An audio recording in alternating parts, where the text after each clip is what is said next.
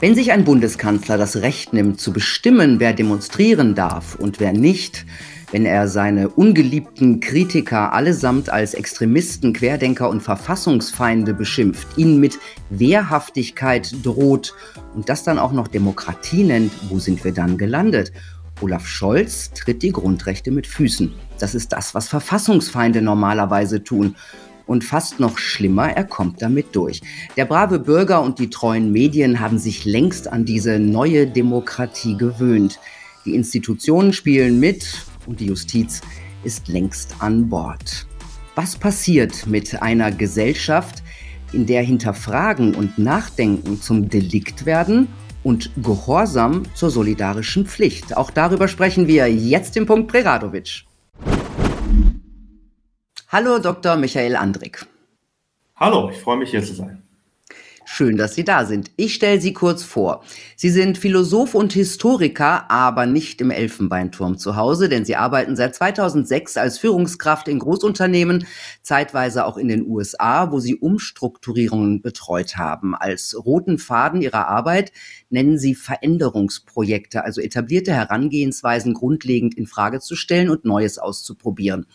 Für ihr Buch Erfolgslehre mit Doppel-E Philosophie für die Arbeitswelt haben Sie dieses Jahr den Jürgen Moll Preis für verständliche Sprache in der Wissenschaft erhalten. Und Sie schreiben eine philosophische Kolumne in der Berliner Zeitung und machen sich auch dort Sorgen um Grundrechte, Demokratie und Meinungsvielfalt, die seit der sogenannten Corona-Zeit schwer angegriffen werden. Hm, tja, und man darf annehmen, dass das auch so weitergeht, vor allem wenn man sich einen kürzlichen Tweet von Kanzler Scholz anschaut. Er schrieb, friedlich seine Meinung zu äußern, das ist eines der wichtigsten Rechte unserer Demokratie. Wenn Kundgebungen von Extremisten, Querdenkern und Verfassungsfeinden gekapert werden, nehmen wir das nicht hin, denn unsere Demokratie ist wehrhaft. Das ist eine eindeutige Drohung in Richtung Kritiker der Regierungspolitik. Was löst dieser Tweet bei Ihnen aus? Ja, der erscheint mir wie so ein, ein Knoten in einem Netz. Und wenn man an diesem Knoten zieht, dann bekommt man einen Einblick in, den, ja, in die momentane Entwicklung unserer Republik. Also mir fallen daran mehr Dinge auf, als wir in einer Stunde besprechen könnten. Aber wir können ja hm. mal ein paar, ein paar Aspekte benennen. Also das Erste ist, äh, der Bundeskanzler spricht dort bei der Polizei. Das heißt, er spricht dort äh, bei den Mitbürgern, die im Zweifel dafür zuständig sind, äh, staatliche Anordnungen durchzusetzen, etwa bei Demonstrationen. Das muss man sich erstmal klar machen. Dann verwendet er Sprache, die unterbestimmt ist. Also er verwendet Begriffe, die systematisch vage sind. Extremist, Querdenker, Verfassungsfeind. Das sind alles interpretationsbedürftige Begriffe. Und dann stellt sich doch die Frage, wer interpretiert eigentlich, welcher Demonstrant ein Verfassungsfeind, Querdenker, Extremist ist? Da muss es ja jemanden geben, der das entscheidet. Und diese drei Begriffe sind politische Kampfbegriffe und sie werden am Ende natürlich dann interpretiert werden. So kündigt der Bundeskanzler das ja an. Nicht nur von ihm selber als Bundeskanzler, also als Regierungsrepräsentant, sondern er spricht sogar von wir. Er sagt, wir werden das nicht hinnehmen. Das heißt, er, er, er impliziert mit dem, was er da sagt, eine Kameradschaft mit der Polizei. So eine Art Interessengemeinschaft mit der Polizei, zwischen Regierung und Polizei. Das ist aber nicht im Geiste der Gewaltenteilung. Und was mir, was mir besonders auch noch auffällt an der, an, dem, an der Aussage, das Verb, also kapern, Demonstrationen zu kapern, auch das ist ein, das ist ein, ein, ein Verb aus der Märchen- und Geschichtensprache, aus der Literatursprache und ist auch für tausend Interpretationen offen. Also wenn man das genau betrachtet, was er da sagt und wo er das sagt, ist es besorgniserregend, zumal es ja auch noch andere Entwicklungen gibt, äh, die so aussehen, als würde der Staat sich wappnen, gegen seine Bürger vorzugehen. Aber darauf kommen wir vielleicht ja auch noch. Das neue Führungskommando bei der Bundeswehr zum Beispiel. Mhm. Genau, die Bundeswehr kann ab Oktober im Heimatschutz eingesetzt werden. Ähm, das ist auch neu, eine neue Qualität. Äh, der Verfassungsschutz hat die Delegitimierung des Staates quasi eingeführt. Das ist auch wieder so schwammig. Das heißt, das sind alles so, ähm, so Entwicklungen, die, ein, die einem, einer Regierung eine sehr große Entscheidungsgewalt geben, weil es Interpretationssache ist. Ne?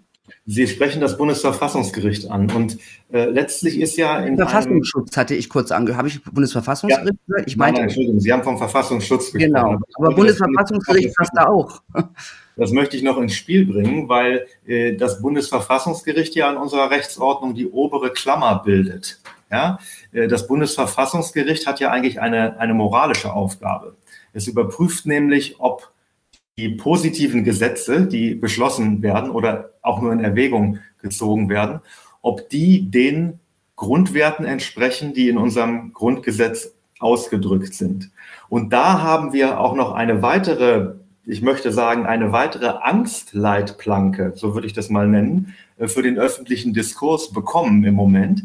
Denn jeder aufmerksame Bürger hat ja mitbekommen, dass das Bundesverfassungsgericht heute mehrere Mitglieder hat, die ehemalige Parteipolitiker sind und einen Vorsitzenden hat, der ein, man muss, man kann und muss sagen, ein ehemaliger Parteikarrierist aus der CDU in der Merkel-Ära ist.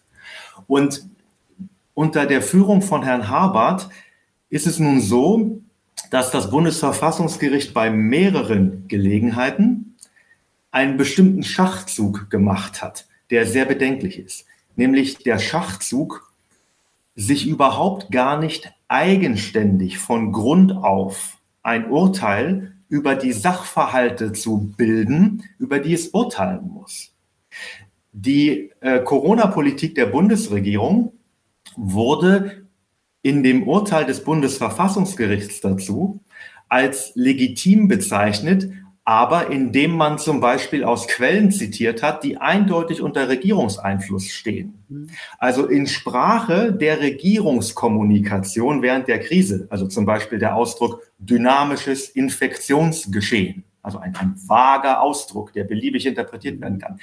Der wird zitiert aus Quellen der Regierungskommunikation und wird herangezogen, um zu rechtfertigen, äh, warum die Regierungspolitik legitim ist. Also jeder, der mir jetzt hier zuhört und das mitdenkt, sieht, wie sich da ein Zirkelschluss zeigt. Also man, man ist bestallt als Bundesverfassungsgericht, um an oberster Stelle, an oberster Stelle die Normen dieser Republik zu prüfen. Und man prüft sie, indem man auf Äußerungen derer verweist, die man prüfen mhm. soll. Äh, das ist letztlich eine Kollaboration mit der Regierungspolitik, aber keine wirklich unabhängige Prüfung. Und wenn das die Praxis des Bundesverfassungsgerichtes bleibt, dann ist das für unsere Gewaltenteilung wirklich fatal. Und ich stehe mit dieser Einschätzung überhaupt nicht alleine. Also wenn Sie äh, mit Alexander Christ darüber sprechen oder mit anderen mir bekannten äh, Anwälten in, in meinem Berliner. Habe ich sogar. Haben Sie so? Ah, okay, gut, habe ich gar nicht gesehen. Wie peinlich, ja. Okay, ähm, äh, dann, äh, dann kriegen Sie da ein ähnliches Argument und das sagt doch schon etwas. Also ich als Begriffshandwerker, der nun wahrlich kein Jurist ist, gucke da drauf und sage, Moment mal, ein mhm. Zirkelschluss. Und der Jurist sagt, oh, eigentlich eine, eine Art Verlassen der Gewaltenteilung. Und wenn man all diese Dinge wie ein Mosaik zusammennimmt, dann kann man zu ihrer Einleitung kommen, nämlich dass da eigentlich in der Sache eine Drohung gegen die Bevölkerung ausgesprochen wird, sich besser nicht diesen Unwägbarkeiten auszusetzen, ja, besser nicht demonstrieren zu gehen, denn es könnte ja einer einen dieser vielen vagen Begriffe auf mich anwenden und dann bekomme ich Ärger. Ich will aber ausdrücklich Herrn Scholz nicht unterstellen, dass er eine solche Drohung aussprechen will. Es reicht aber, wenn das politische Klima dahin gekommen ist und diese Rahmenbedingungen so sind, dass man das so verstehen kann. Das ja, ist schon bedenklich genug. Ja, und es liegt ja für mich auch ein Widerspruch in diesem, äh, in diesem Tweet, ähm, weil in aller, einer Demokratie dürften ja all diese Leute durchaus demonstrieren, also Querdenker, ähm, Extremisten. Ich meine, man weiß ja nicht, was er jetzt meint, ne? aber im Grunde darf ja jeder demonstrieren äh, den er droht, ja. Und äh, da habe ich so den Eindruck, dass sich möglicherweise vor unseren Augen äh, diese Demokratie in etwas anderes verwandelt. Also in eine die neue Demokratie oder äh, das ist eine vielleicht eine Demokratie mit totalitären Ansätzen, ähm, mit einem mit einem strengen Staat. Es fehlt in diesen Äußerungen der, der grundlegend demokratische Geist. Denn der demokratische Geist muss doch ungefähr so sprechen. Also wenn ich jetzt der demokratische Geist wäre, dann würde ich ungefähr so sprechen. Ich würde sagen, ähm, meine Güte, wie kommen wir denn zu guten Entscheidungen in der Selbstregierung von gleichen Bürgern? Eigentlich ja ganz einfach. Wir brauchen eine Meinungspalette in der Diskussion, die möglichst breit ist. Am besten ist es, wenn wir mal die Corona-Politik als Beispiel nehmen, am besten ist das, wenn Wolfgang Wodak mit äh, Herrn Drosten auf einem Podium sitzt. Und der eine sagt, hier ist nichts los, lassen Sie die Leute in Ruhe, ja? Und der andere sagt, die Welt wird untergehen, wenn wir nicht ABC. Und das sind die, diese Extrempositionen markieren ein wirklich, ein wirklich bedeutungsvolles Meinungsspektrum, ja? wo dann der Bürger sich im Austausch der Argumente eine Meinung bilden kann. Mhm. Und wenn das sozusagen das Ethos ist, die kleine Moral, die man eigentlich haben muss als Demokrat, nämlich ein möglichst breites Meinungsspektrum im Rahmen der moralischen Vorgaben der Verfassung zu haben, dann wünscht man sich doch eine öffentliche Debatte, in der es auch mal ordentlich knallt, in der sich manchmal auch Leute auf den Fuß getreten fühlen oder vielleicht sogar beleidigt fühlen. Ja, das gehört alles dazu. Das sind alles Kennzeichen, dass eine lebendige, breite Debatte passiert. Und wenn das der Geist der Demokratie ist, also, dass man den Streit als den gesunden Normalfall versteht und nicht als einen pathologischen Ausnahmefall, wo die Vernünftigen gegen die Unvernünftigen, die Guten gegen die Bösen stehen. Wissenschaft ja? gegen die Schwurbler. Wenn man das als den Normalfall versteht, dass der Streit normal ist in der Demokratie äh, und man hält das mal gegen diese Äußerungen von Herrn Scholz, die laufen darüber hin, darauf hinaus, dass er vor einer Polizeiversammlung ähm, sagt, unter welchen Umständen die Polizei unter seiner Führung durchgreifen soll. Und das, das atmet nicht demokratischen Geist und ist, ist sehr bedenklich und verschiebt die Koordinaten der öffentlichen Diskussion hin zu einer autoritäreren Form der repräsentativen Demokratie, als wir sie bisher kannten. Mhm. Sie haben gerade die Meinungsvielfalt angesprochen, dass es im Grunde die extremsten Positionen braucht, weil ähm, das dann so breit ist, dass man sich, dass der Bürger sich dann aus all diesen Argumenten, die dazwischen liegen, in diesem Graubereich quasi seine eigene Meinung bilden kann. Das haben wir definitiv nicht mehr. Also weder hat Wolfgang Wodak mit Christian Drosten irgendwo diskutiert, ähm, auch wenn das schon mit einer großen Petition ja auch gefordert wurde ähm, die dem WDR, glaube ich, damals übergeben wurde. Ähm, äh, die Medien haben nicht, nicht einmal daran gedacht, dass so etwas äh, sein darf, könnte und wüsste, müsste. Aber was bedeutet das? Also wenn wir jetzt davon ausgehen, dass wir diese Meinungsvielfalt nicht mehr haben, was bedeutet das im, im Schluss für eine Gesellschaft? Ich würde Ihnen nicht ganz zustimmen, dass wir die Meinungsvielfalt nicht mehr haben. Die Meinungsvielfalt besteht in der Bevölkerung schon. Okay. Sie besteht nur nicht an der Medienoberfläche, weil auf dem Weg zu der Äußerung in den Medien Einschüchterungsmechanismen greifen. Der äh, Tweet vom Bundeskanzler ist ja nur, nur einer davon. Ich sehe da eine bestimmte Mechanik am Werk. Äh, sehen Sie, wenn Äußerungen wie dieser Tweet des Bundeskanzlers erfolgen und was wir alles noch genannt haben, also die, die ideologische Verdächtigung der Gesamtbevölkerung, sie könne ja den Staat delegitimieren und all solche Angstleitplanken für den Diskurs eingezogen werden. Ja, wozu führt denn das? Das führt doch im Ergebnis dazu, dass nur noch diejenigen sich selbstbewusst und markig auch offen äußern äh, in den Zeitungen und in den Fernsehkanälen und im Radio, die wissen, dass sie im Großen und Ganzen auf Regierungslinie sind dass sie im Großen und Ganzen eigentlich vielleicht eine Fußnote anbringen zu dem, was da verlautbart wird in den Leitmedien und in der Tagesschau, aber doch keine wirklich grundlegende Hinterfragung davon betreiben.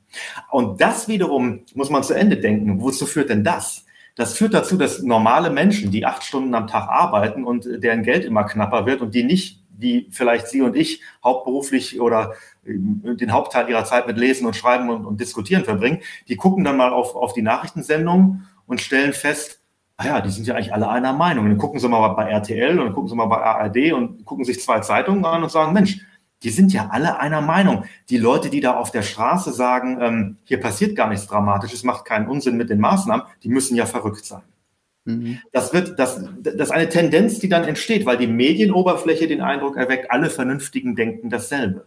Ja, und, und die Politiker machen das natürlich auch. Ich meine, das waren ja schon sehr übergriffige Zeiten, wenn eine SPD-Vorsitzende Menschen als Covidioten beschimpft, ja, die, die ihr Recht auf äh, Demonstrationen ja. ähm, ausüben. Das heißt, es wird von den, es wird ja von der, von der Politik den Menschen gesagt, hey, das sind die Bösen, wir sind die Guten und die darf man auch schlecht behandeln, die darf man auch diffamieren und diskreditieren. Und das ja, ist ja die, die, Vers die, Versuchung, die Versuchung dazu ist natürlich sehr groß. Wenn Sie ähm, äh, Haltungsjournalist sind, also ein, ein, äh, ein Mensch, der äh, in Journalistenschulen, die von Unternehmen und Verlagen gesponsert sind, zwar das Schreiben gelernt hat und die Technik gelernt hat, aber keine sehr tiefe historische oder sonstige Bildung mitbringt und auch keine sehr tiefe Lebenserfahrung. Also wenn Sie ein solcher Haltungsjournalist sind, dann ist es extrem attraktiv zu sagen, ähm, Moment mal, diese vernünftige Mehrheit auf der Medienoberfläche, die braucht doch bestimmt einen Anwalt nämlich mich.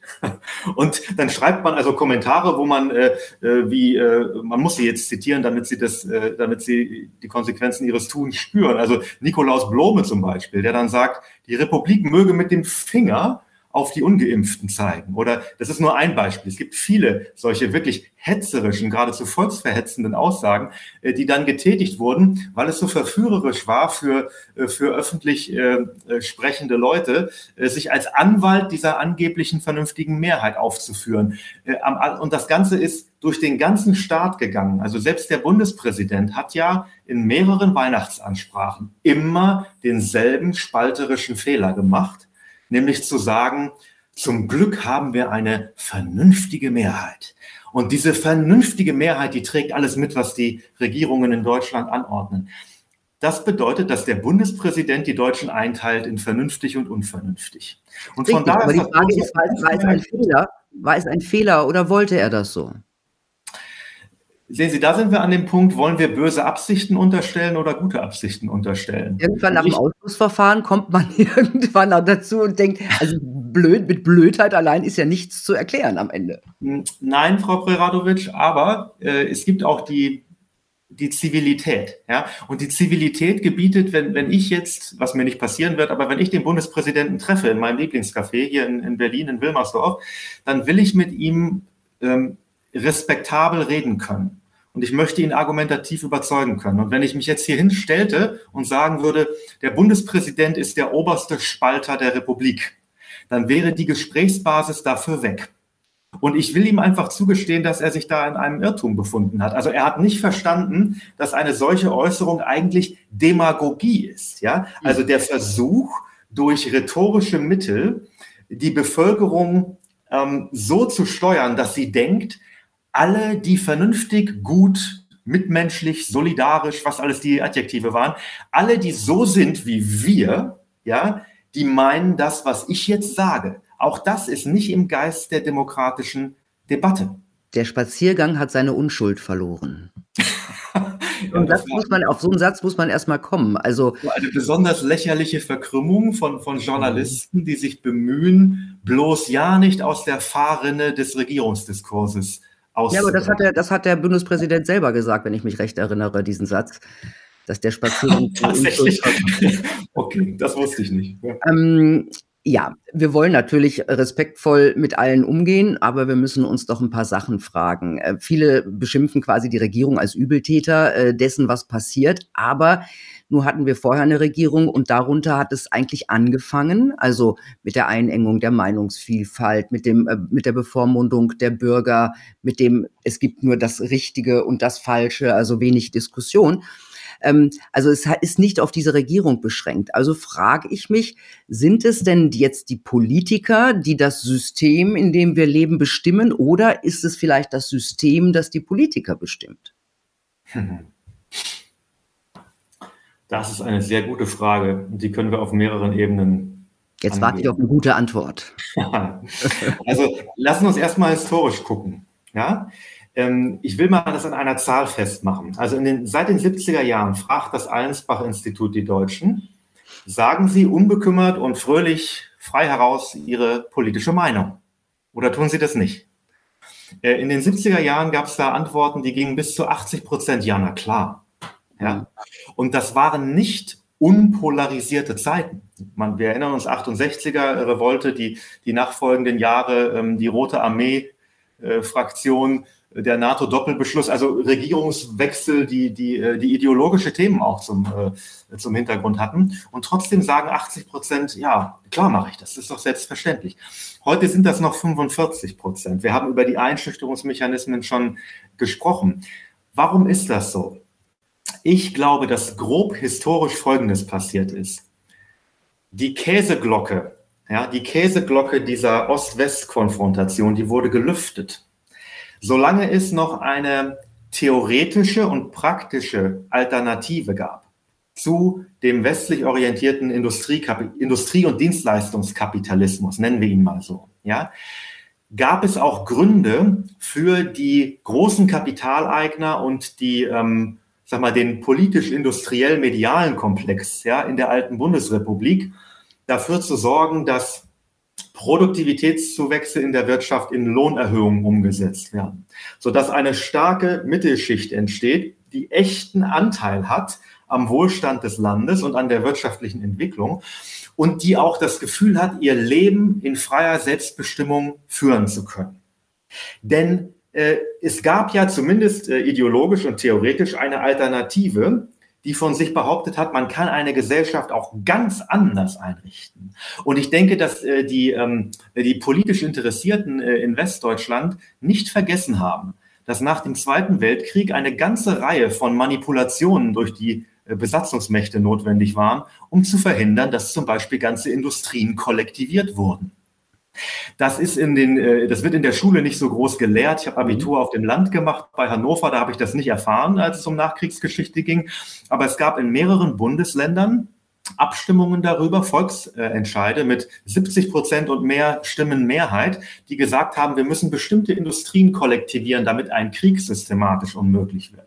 Ja, also äh, damals gab es äh, durchaus Zeichen, dass äh, eine, Kollekt eine mehr an Kollektivinteressen und mehr an Gemeineigentum orientierte Wirtschaft ein attraktives Modell für die arbeitenden Schichten sein kann.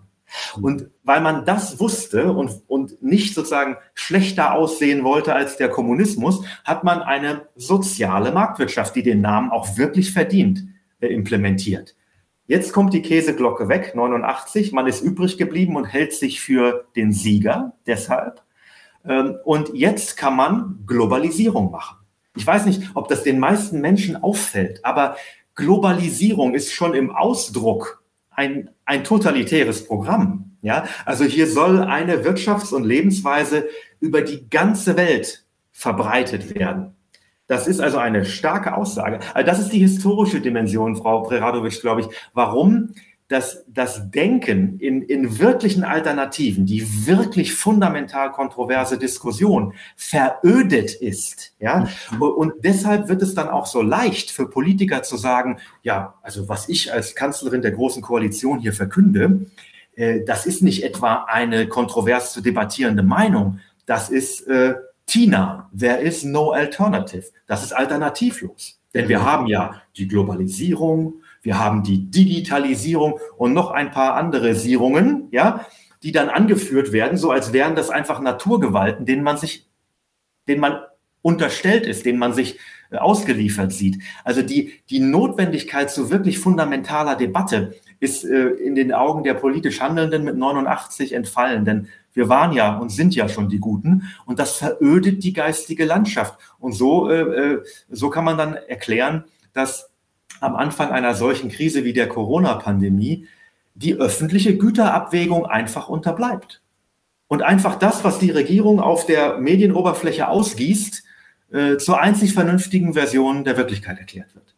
Das ist mhm. fatal. Also die, das Verlernen von Pluralität was wir hinter uns haben, ist fatal und ist ein, ein wesentlicher Grund, warum ich mich so oft äußere jetzt und so viel äußere, weil ich sage, der Streit ist normal. Fangt endlich wieder an, miteinander zu streiten. Und zwar fundamental. Und habt keine Angst vor diesen Angstleitplanken, die da eingezogen werden. Die sind schneller weg, als ihr gucken könnt. Äh, wenn ihr erstmal anfangt, wieder wirklich kontrovers zu diskutieren.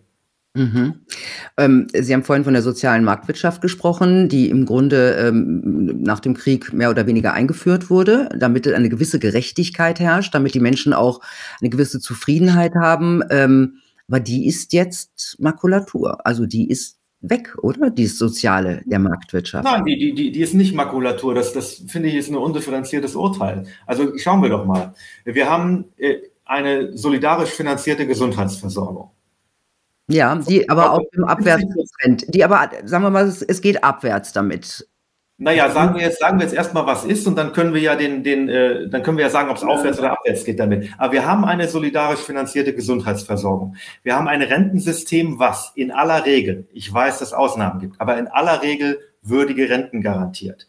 Wir haben ein Steuersystem, was progressiv ist, wenn auch äh, der Trend ganz klar war, die Spitzensteuersätze immer weiter zu senken Einkommensarten aus der progressiven Besteuerung auszunehmen, zum Beispiel äh, die Kapitalertragssteuer, ja, ist ja auf 25 Prozent von einem Sozialdemokraten gesetzt worden, die vorher progressiv war.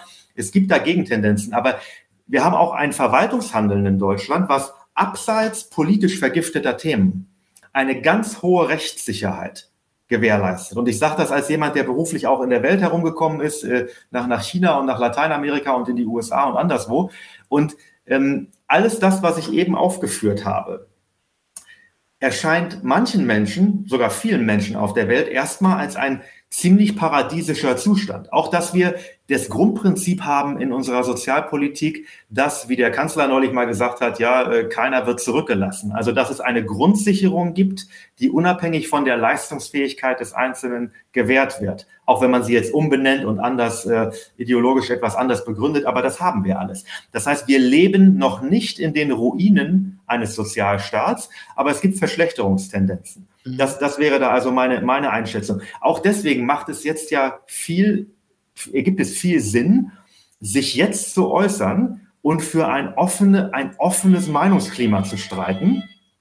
Weil äh, wenn wir das jetzt nicht machen, äh, dann wird äh, unter Umständen sich das weiter verschlechtern und am Ende können wir auf der Medienoberfläche gar nicht mehr sehen, was in der Politik passiert, weil es so eng eingenordet ist. Es ist nämlich so, die Freiheiten, die wir nicht benutzen, die werden wir verlieren weil wir selber ihren Wert nicht mehr verstehen, ihren Wert nicht mehr kennen und weil äh, politische Machthaber dann auch keinen Grund sehen, sie zu gewähren.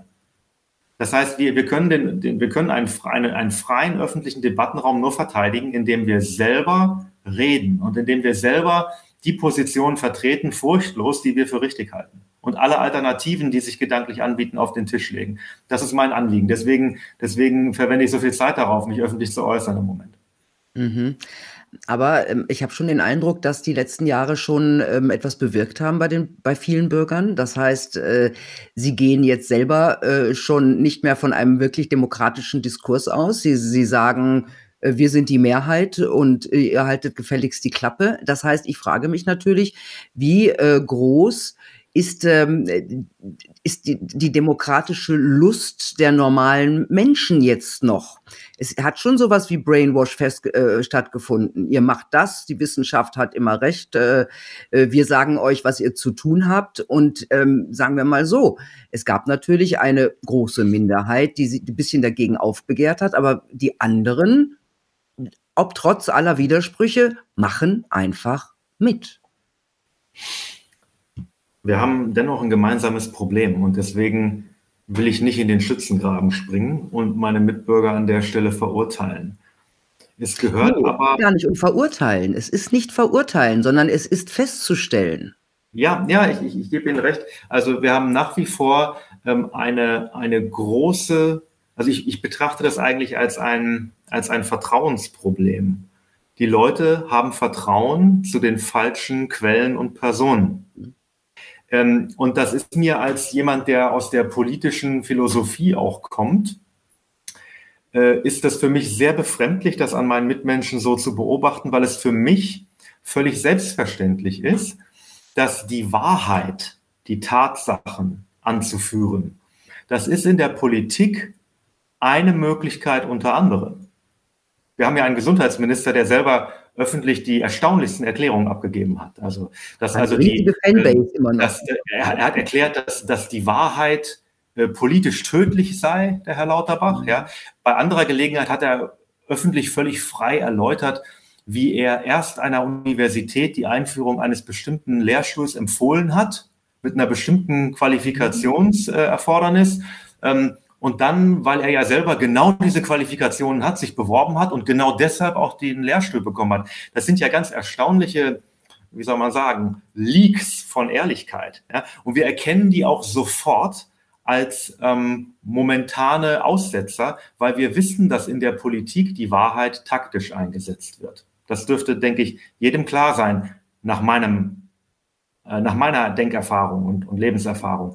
Aber dem steht ganz offensichtlich ein Bedürfnis gegenüber bei weiten Teilen der Bevölkerung, denen, die die Macht über sie haben, zu vertrauen und anzunehmen, dass die, die die Macht über sie haben, äh, je mehr Macht sie haben, je besser, je verlässlicher, je verantwortungsbewusster sind. Aber dabei wird etwas ganz Wichtiges vergessen. Ähm, und darüber habe ich, äh, habe ich äh, in, meinem letzten Buch auch versucht, mal systematischer nachzudenken. Nämlich dabei wird vergessen, welche Mechanismen eigentlich das Führungspersonal selektieren. Also wer, wer kommt in einem ähm, äh, in einer solchen Parteiendemokratie eigentlich nach oben und nach welchen Prinzipien. Und ich denke, wenn die Leute darüber nochmal näher nachdenken würden, dann würden sie vielleicht weniger deplatziertes Vertrauen in Parteifunktionäre haben. Weil? Ich bin selber ähm, in mehreren Parteien gewesen, immer wieder ausgetreten. Zuletzt bin ich übrigens aus der SPD ausgetreten, nachdem Frau Esken öffentlich Folgendes geäußert hat. Masken für Grundschüler, das ist, das ist handhabbar für die Grundschüler. Ich will das nicht weiter kommentieren. Ich habe mich bei, bei zu vielen Gelegenheiten über die verbrecherische Misshandlung unserer Kinder erregt und äh, das äh, bringt mich auch immer emotional in Bedrängnis. Ähm, aber das war für mich der Punkt, wo ich gesagt habe, ähm, nicht meine Partei und bin dann äh, ausgetreten. Ähm, aber äh, was sind die Selektionsmechanismen in Parteien?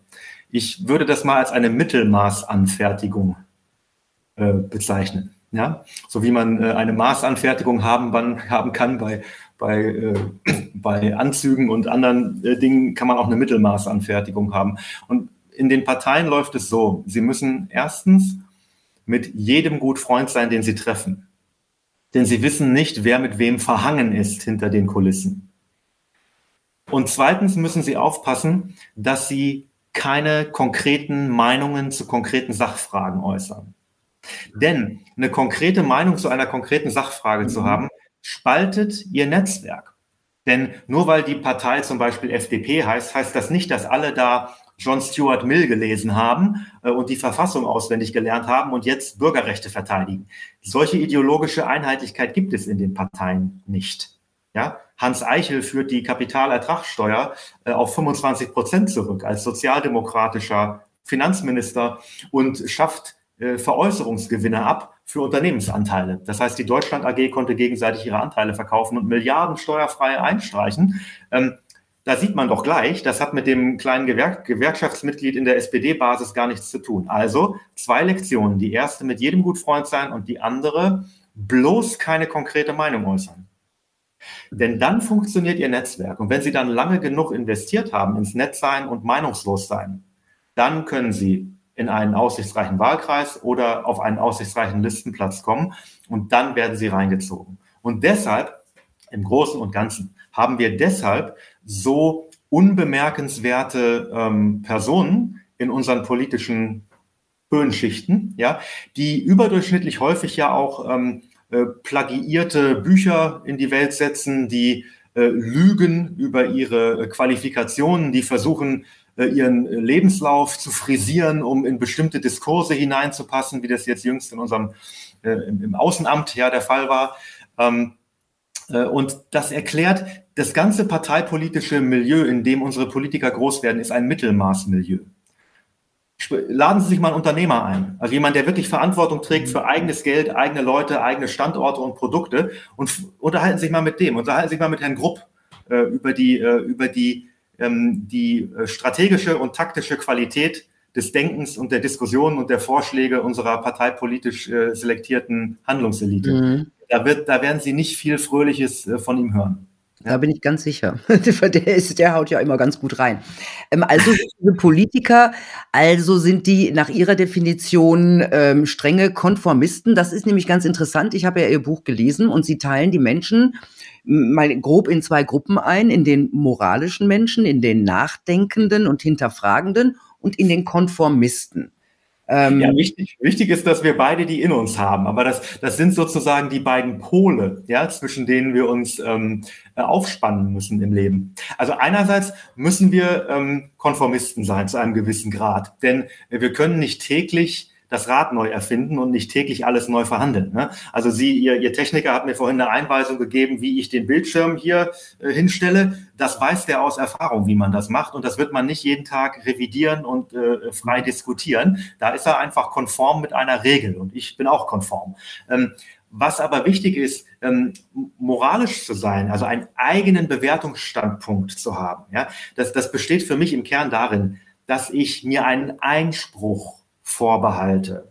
Also wenn ich den Bundeskanzler bei der Polizeigewerkschaft sagen höre, passt auf, ihr Querdenker, wir kommen, ja, dann äh, gleiche ich das ab mit meinem Wertegerüst, mit dem, was, was ich für richtig halte und sage, nee, Herr Bundeskanzler, lesen Sie nochmal nach über Gewaltenteilung. Also ich behalte mir einen eigenen Standpunkt vor und ein eigenes Urteil. Und ich agiere nicht einfach als, ja, wie soll man sagen, als Resultat meiner Umgebungseinflüsse. Ja, und es gibt diese beiden Extreme. Also wenn ich bloß noch Funktionär bin, also wenn ich den Konformismus mit sportlichem Eifer so weit getrieben habe, dass ich mich die ganze Zeit nur frage, was sind wohl die Erwartungen der anderen?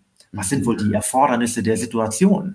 Äh, was muss ich wohl tun, um beliebt zu sein oder das zu bekommen, was die anderen zu verteilen haben, ob es jetzt eine Beförderung ist oder einen Listenplatz oder was auch immer. Wenn ich nur noch so operiere, dann bin ich nach, meiner, nach meinen Begriffen in, in, in dem Buch Erfolgslehre, bin ich dann ein Funktionär. Und der Funktionär ist der, der gerade nicht mehr den Eigenstandpunkt pflegt und geltend macht, wenn das nötig ist, sondern jemand, der sich einfach nach äußeren Vorgaben richtet und sich dann, ja, mein Bild dafür ist das einer Fledermaus. Also die, die Fledermaus schickt ja Sonarwellen in die Welt und je nachdem, was da zurückkommt, bewegt sie sich dann, um nicht gegen die Wand zu fliegen oder gegen den Stuhl. Ah, die Fledermaus. der, der endgültige Konformist ist die Fledermaus.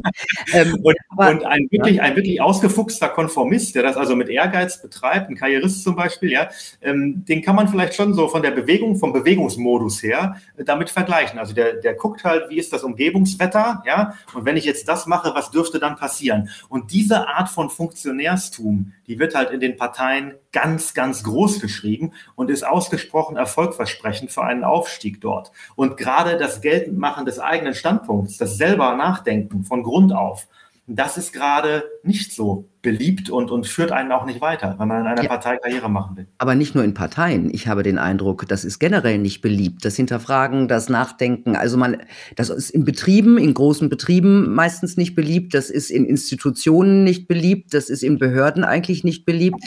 Ähm, ich habe die Erfahrung gemacht, dass man schon eigentlich diesen Mitarbeiter haben möchte, dem man sagt, was er zu tun hat und der losrennt.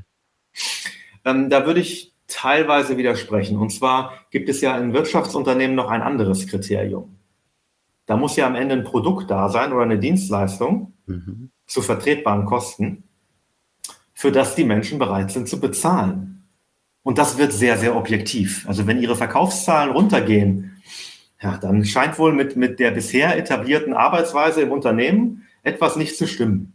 Und da gibt es dann ein Regulativ. Und deswegen können auch Menschen, die gerade sozusagen als persönliche, in Anführungsstrichen, Marke haben, ähm, wirklich schräg und kreuz und quer zu den etablierten Vorgehensweisen und Credos, ja, nachzudenken. Die sind in Wirtschaftsunternehmen durchaus, äh, durchaus willkommen und beliebt. Deswegen werden ja auch Beratungsleistungen so gut verkauft, Frau Preradovic. Ja? Also äh, immer wieder kommen Beratungsunternehmen, also in den Mittelstand oder in größere Unternehmen, die von Leuten äh, besetzt sind, personell, die sind noch gar nicht so alt, die sind, kommen gerade aus der Uni, aber die kommen halt von außen in die Struktur und werden eingekauft, mhm. weil sie gerade diesen Blick von außen haben. Also kreatives Verstören, ja, dessen, was man so gewohnt ist, äh, ist in der Wirtschaft eine etablierte Praxis. Also die Innovation ist längst eines der, eine der Standardabteilungen in den größeren Unternehmen, weil man genau weiß, unsere alten Gewohnheiten werden uns nicht zu den neuen Kunden bringen, ja, und die werden uns nicht den neuen Geschäftserfolg bringen. Mhm. Deswegen ist das da immer mit eingepreist. Aber in, in allen Institutionen, die eine Bestandsgarantie haben, gebe ich Ihnen völlig recht. Verwaltungen, Universitäts, äh, Universitätspersonal, was also auch fest angestellt ist und nicht entfernt werden kann, ähm, äh, Polizei, ja, in all solchen Strukturen, die eine Bestandsgarantie haben, da gibt es den, ähm, diese, dieses Eigeninteresse an kreativer Störung. Das gibt es da nicht. Ja, äh, und deswegen greifen dann diese Mechanismen, über die wir gerade gesprochen haben, sozusagen voll, voll durch. Mhm. Aber ich glaube, der ihr, ihr moralischer, nachdenkender, hinterfragender Mensch ähm, ist aber auch schon fast in der Nähe des äh, Verfassungsfeindes inzwischen wird er gerückt. Das heißt, er kann sogar dahin gerückt werden, wenn er sich einfach nur Gedanken macht. Also man hat schon den Eindruck, dass Nachdenken und Hinterfragen, vor allem laut und öffentlich, ist ein Delikt und Gehorsam ist die Pflicht, die solidarische geworden, dass das, dass das so der Weg ist gerade. Also ähm, da kann ich jetzt mal was zu meinem Handwerk sagen. So wie ein Tischler darüber sprechen kann, wie man Stühle macht, ja, kann ich mal was über Argumentieren sagen. Ich bin ja Philosoph. Und äh, es geht überhaupt nicht. Es ist logisch unmöglich, dass Sie als Philosoph unkritisch umgehen mit den Machthabern und dem, was sie sagen. Das geht gar nicht. Und das hat einen ganz einfachen technischen Grund. Ähm, die, die größte Machtausübung passiert nämlich in einer offenen Gesellschaft, in dem Moment, wo jemand sagt, worüber wir jetzt sprechen und in welchen Begriffen wir darüber sprechen. Im Frühjahr 2020 hat sich eine Fraktion durchgesetzt rund um die Regierung und wie wir jetzt ja aus Recherchen auch der Welt erfahren haben, also nachdem es zwei Jahre vorher anderswo schon aufgeschrieben war, erfahren wir es jetzt auch aus Recherchen der Welt, dass äh, Netzwerke von Philanthropenstiftungen rund um die WHO auch einen großen Einfluss darauf hatten, was damals als Anfangsdiagnose gestellt wurde. Nicht? Ähm, der, der machtpolitisch wichtigste Moment ist der, wo jemand sagt, wir haben jetzt zum Beispiel eine globale Pand Pandemie mit einem tödlichen Virus. Und der Weg heraus ist nur die Impfung mit dieser neuen Technologie. Also ich ich habe das jetzt mal eben improvisiert, aber egal. Das wäre so ein Statement. In dem Moment muss ein Philosoph Folgendes machen. Ähm, Moment mal. Ähm, was ist noch gleich die Definition von Pandemie? Ähm, was genau heißt tödlich in diesem Zusammenhang? Wo sind denn die Zahlen dazu? Wie vergleichen sich diese Zahlen zu anderen vergleichbaren Erkrankungen? Ähm, Moment mal, wer hat das gesagt und mit wem hat der vorher gefrühstückt? ähm, wer ist das? Ja, woher hat er sein Geld bekommen für seine Forschungsprojekte, dass er jetzt sagt, äh, der Ausweg ist X? Ja, das ist einfach Handwerk. Der, der machtpolitisch entscheidende Moment ist, wenn der Diskurs geordnet wird mit Begriffen. Und deshalb ist die, äh, die Aufgabe von Philosophen ist und von jedem eigenständig denkenden Menschen ist, zu sagen, ähm, Moment mal, sind das eigentlich die richtigen Begriffe, um das zu beschreiben, was hier vor sich geht? Und wenn Sie das tun, dann stellen Sie den wichtigsten machtpolitischen Schachzug der Regierung, jeder Regierung auf der Welt, in Frage, nämlich die Diskurshoheit. Und deswegen kann ich allen, allen Zuhörern ein, ein, ein Navigationskriterium mitgeben, ein Unterscheidungskriterium. Wenn Sie irgendwo jemanden sehen, im Fernsehen oder hier bei Punkt Preradovic oder sonst wo, und der ist Philosoph, irgendwo von der Uni oder so, oder steht unter seinem Namen, er ist Philosoph. Und er benutzt unkritisch die Sprache der Regierung. Er ironisiert sie nicht, er hinterfragt sie nicht, er bietet keine Alternativen an und benutzt sie einfach unkritisch. Dann wissen Sie, es ist kein Philosoph. Das ist mhm. dann kein Philosoph. Ja? Deswegen darf man solche Äußerungen trotzdem tun. Manchmal bin ich ja auch der Meinung der Regierung. Ja, ich bin nicht immer, immer einer gegenteiligen Meinung. Aber ich würde niemals hingehen und einfach sagen, ach ja, das heißt jetzt Bürgergeld, dann reden wir doch mal über das Bürgergeld. Sondern ich würde immer erst mal fragen, ach, Bürgergeld, ach, der Bürger kriegt jetzt Geld, ist ja interessant, ja. Als Bürger kriegt er jetzt Geld? Wie viel kriegt er denn und unter welchen Bedingungen? Und erst wenn ich all diese Fragen beantwortet habe, werde ich mir das unter Umständen zu eigen machen. Ja? Mhm. Und das ist nie irgendwo beliebt, Frau Preradovic. Diese Haltung ist prinzipiell nie irgendwo beliebt bei jemandem, der Macht über jemand anderen ausüben will. Mhm. Aber es ist die Grundlage der Demokratie. Nur wenn wir Bürger sind, die so agieren, ja, dann können wir Machtmissbrauch auf die Dauer klein halten und, äh, und, und frei miteinander leben. Nur ja. wenn wir das machen. Ja, und da bin ich dann ein bisschen pessimistisch, wenn man sich äh, anschaut, wie in den letzten zwei Jahren gerade auch sogenannte Intellektuelle, also Menschen, die im Grunde auch von ihrem Geist leben, natürlich auch andere Menschen, aber auch die, eben die Intellektuellen, die schnell bereit waren, diejenigen, die nicht auf Linie waren, offen zu diskreditieren, zu diffamieren, auszugrenzen, ähm, mit schlimmen Vorschlägen um die Ecke zu kommen, was man mit denen zu tun hat, den Tod zu wünschen, weil ihnen ja auch die Herrschenden, so habe ich das empfunden, klar gemacht haben, dass das okay ist, weil die Politik vorangeschritten ist. Und da war dieser Gehorsam äh, gerade der denkenden Klasse hat mich doch sch äh, schwer erschüttert. Also da habe ich überhaupt keine innere Moral äh, erkannt. Zwei Faktoren würde ich da, würde ich da sehen. Das eine ist, wir haben es vorhin schon mal angesprochen, ähm, ist ein großes Wort, aber äh, wenn man anfängt mit bewertend aufgeladenen Begriffen aus einer öffentlichen Position heraus die Bevölkerung einzuteilen in die Guten und die Schlechten, die Vernünftigen und die Unvernünftigen, die Solidarischen und die Unsolidarischen. Wenn man also das wirklich fundamental unterschiedliche Urteil den Bürgern nicht mehr zugesteht, ja, dann betreibt man Demagogie. Und diese Demagogie kommt an in der Bevölkerung als eine Legitimation zu Ausgrenzung. Eine Legitimation zur Ausgrenzung, die kann hingehen bis zur Entmenschlichung. Und das, das sind, dieselben, das, das sind ja dieselben Mechanismen. Also ich erinnere mich an einen, äh, an einen äh, ich glaube auch einen Fernsehkomiker ohne Schulabschluss. Wie heißt der? Baumermann? Nee. Oh. Mannbaum, Böhm. Der hat, der hat keinen Schulabschluss? Böhmermann heißt er, glaube ich. Ja, das will ich nicht behauptet haben. Ich, ich meine, das mal gelesen zu haben, aber ich will das nicht behaupten haben. Aber Herr Böhmermann hat ja, hat ja von, von Kindern gesprochen als Ratten, weil sie das Virus verbreiten. Ja, so etwas.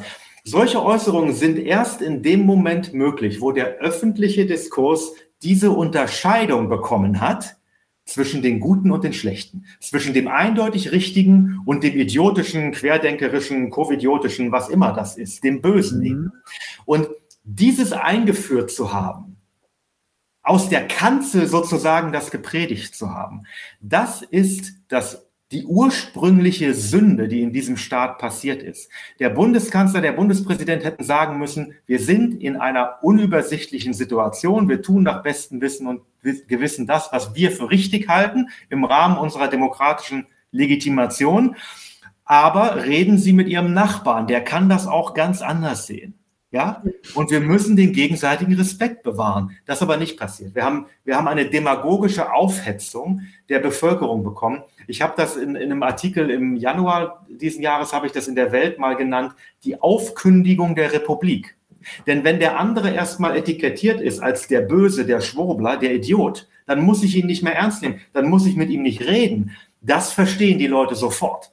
Ja, aber dass was die jetzt mit offiziell ausgegrenzt sind. Aber was das ist mit den kein Anteil mehr am Staat?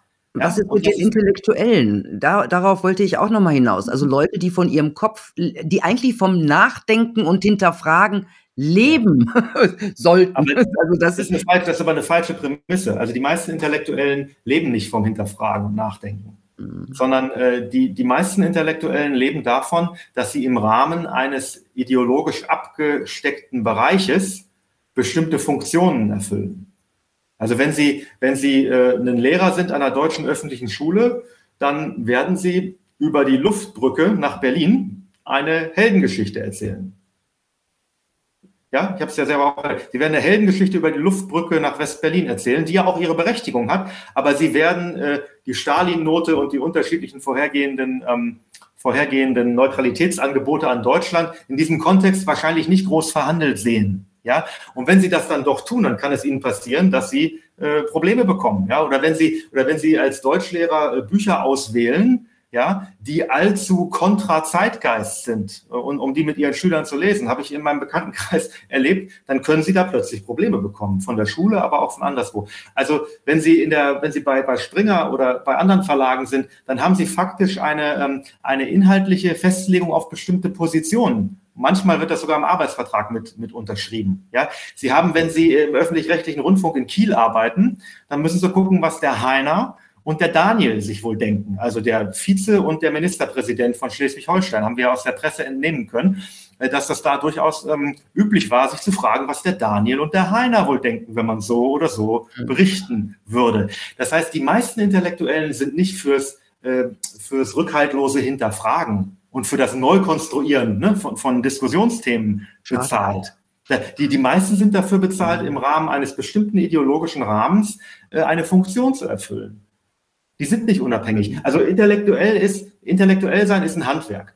Wenn man aber ähm, wirklich auf Wahrheit und Gerechtigkeit hinaus will, also auf das gute, schöne, Rechte, wie es im Idealismus immer hieß, ja, in der, in der Romantik, ähm, äh, dann, das ist für mich der Schritt von intellektuellem Handwerk zur Philosophie oder zur Kunst. Ja, die Kunst kann ja auch Wahrheit ausdrücken, ja, oder zur Musik. Da kann man auch Wahrheit ausdrücken. Aber die, die ich würde schon, ähm, auch wenn es ein bisschen, äh, vielleicht ein bisschen, ähm, ein bisschen selbstherrlich ist oder so, ich würde schon sagen, dass, dass der Schritt vom Intellektuellen zum Philosophen besteht schon darin, dass man sich sagt, nee, egal wie unbeliebt das jetzt ist, ich will jetzt wissen, was hier eigentlich der Sachverhalt ist.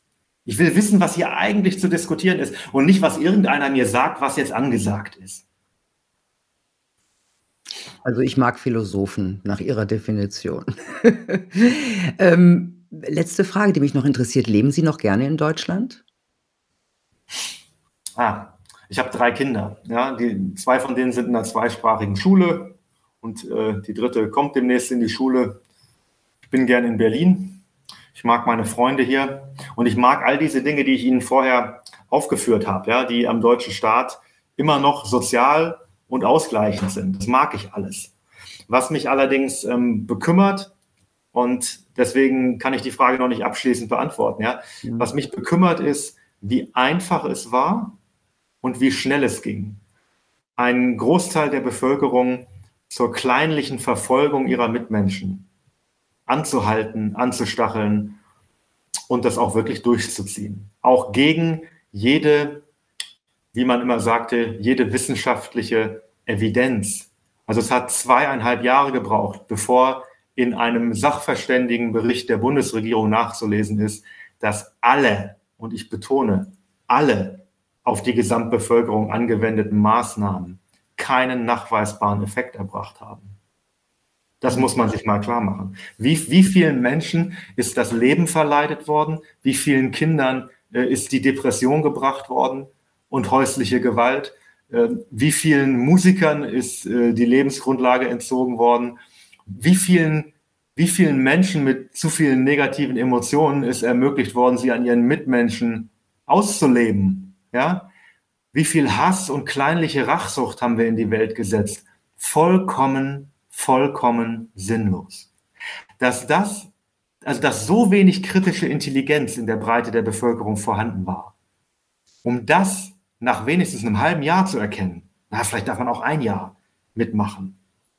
Das ist eine, das ist für mich der eigentliche Stolperstein, an dem ich immer noch kranke und wo ich manchmal damit ringe, nicht an manchen Stellen auch eine tiefe Verachtung zu empfinden. Aber das, das wehre ich dann ab, weil Verachtung zu empfinden, das ist das Ende. Ja, weil dann, wenn Sie jemanden verachten, dann können Sie, dann können Sie mit ihm nicht mehr konstruktiv mhm. Äh, an einer besseren Zukunft arbeiten. Und das müssen wir letztlich. Ich, ich will hier nicht weg.